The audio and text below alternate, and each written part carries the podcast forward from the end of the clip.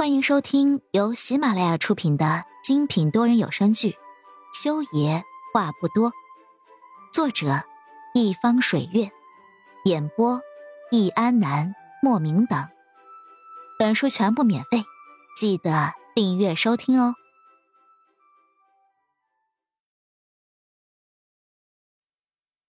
第六十八集，裴医生有女朋友了，怎么会这样？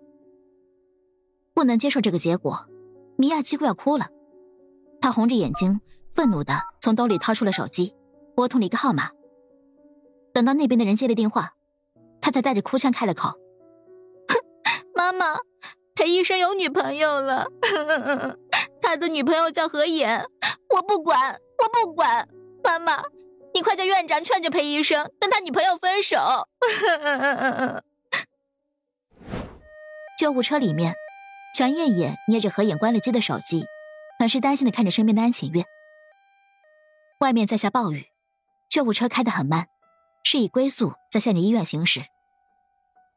去人民医院吗？可是电话里面那个人说让我们去总院。他刚才用何燕的手机，不只是给裴木修一个人打了电话，他还按照通话记录的号码拨打频率给安晴月也打了电话。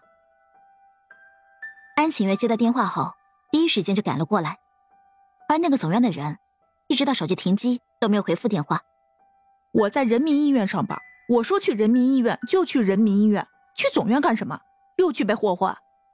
安晴月心疼何妍，也从全艳艳的嘴里了解到了事情的始末，知道何妍是为了救全艳艳被人追才受伤的。跟全艳艳并肩坐着，安晴月闻到了全艳艳身上那一股子浓重的酒味儿，就心烦。可是总院那边那个人的手机号跟何妍的手机号是情侣号，他们两个肯定是情侣。去男朋友那里总比去闺蜜那里好吧？全燕燕歪着脑袋看着安晴月，满脸桀骜不驯。安晴月看着身边这个未成年，竟然敢跟自己呛声，当即就火大了，盯着全艳艳：“谁是何燕男朋友？那是她前夫，前夫你懂不懂？”月月，好了。顾如北坐在何燕的身边，一直沉默着。捏着何影的手，没有说话。现在听到安浅月发火了，他在沉声打断了他的话，然后将视线放在了全艳艳身上。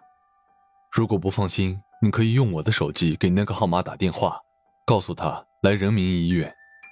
你又是谁？全艳艳嚣张的看着顾如北，这个男人的话似乎很少，从一开始就抱着何妍，陪着何妍，看起来倒像是个暖男。全艳艳用手拨了一下盖住了眼睛的刘海。你以为你是谁啊？你叫我打电话就打电话，我偏不打。我看你是找打。安晴月对这个未成年简直是头疼。别看他长得文文静静的，可是，一张嘴厉害的很，一张嘴就没有一个字不得罪人。你敢打我？等何妍醒来，我就告诉他，说你虐待我，虐待他用命换来的我的身体。全艳艳一边说。还一边把脸往安晴月面前凑。安晴月是个暴脾气，全艳艳是个脾气暴的，这两人对上，整个救护车里面吵翻了天。你你还知道何妍救了你啊？你要是有点良心，你就给我安静点吧。你没看何妍失血过多，差点要死了吗？你还想联系她前夫？你想要等他醒来气死他呀？他前夫对她很差吗？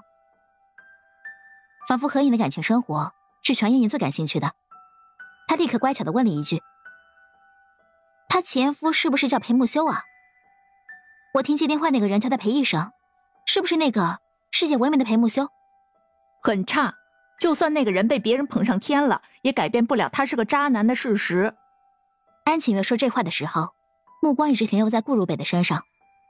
好在顾如北一直在观察何影的情况，似乎并不在乎他说啥。